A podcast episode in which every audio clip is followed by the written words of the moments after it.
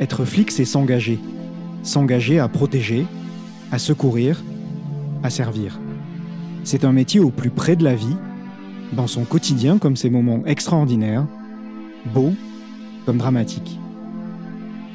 Je reçois un coup de fil du centre opérationnel zonal qui me dit il y a eu deux explosions au Stade de France. Tous les policiers gardent en mémoire une histoire qui les a profondément marqués. Une histoire émouvante, traumatisante, étonnante ou même amusante parfois. Une autre banque se fait braquer. Les auteurs portent des masques de José Bové et de Jean-Pierre Raffarin. Ces histoires, ils ont décidé d'en parler à ce micro, des policiers anonymes qui ont choisi de partager leurs expériences en toute sincérité. J'ai conscience que ce qui vient de se passer, c'est dramatique.